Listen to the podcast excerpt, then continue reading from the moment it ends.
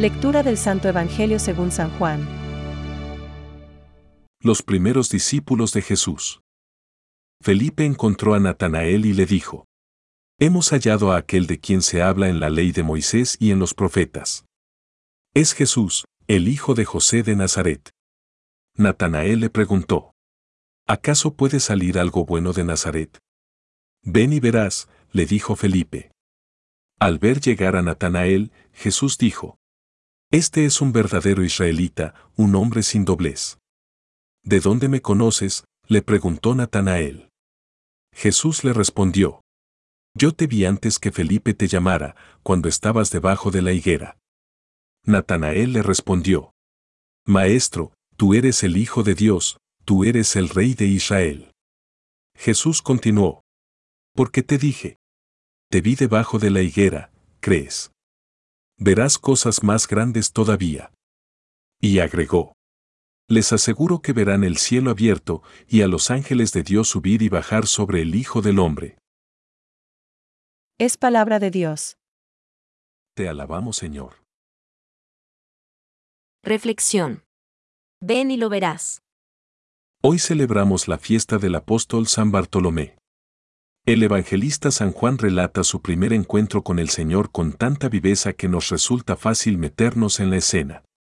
Son diálogos de corazones jóvenes, directos, francos, divinos. Jesús encuentra a Felipe casualmente y le dice, sígueme.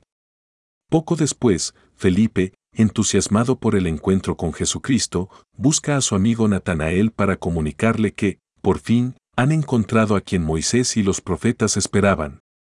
Jesús el hijo de José, el de Nazaret. La contestación que recibe no es entusiasta, sino escéptica, ¿De Nazaret puede haber cosa buena? En casi todo el mundo ocurre algo parecido. Es corriente que en cada ciudad, en cada pueblo se piense que de la ciudad, del pueblo vecino no puede salir nada que valga la pena, allí son casi todos ineptos. Y viceversa. Pero Felipe no se desanima. Como son amigos, no da más explicaciones, sino dice, ven y lo verás. Va, y su primer encuentro con Jesús es el momento de su vocación. Lo que aparentemente es una casualidad, en los planes de Dios estaba largamente preparado. Para Jesús, Natanael no es un desconocido.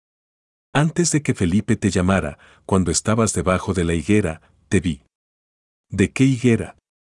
Quizá era un lugar preferido de Natanael a donde solía dirigirse cuando quería descansar, pensar, estar solo aunque siempre bajo la amorosa mirada de Dios. Como todos los hombres, en todo momento. Pero para darse cuenta de este amor infinito de Dios a cada uno, para ser consciente de que está a mi puerta y llama necesito una voz externa, un amigo, un Felipe que me diga. Ven y verás.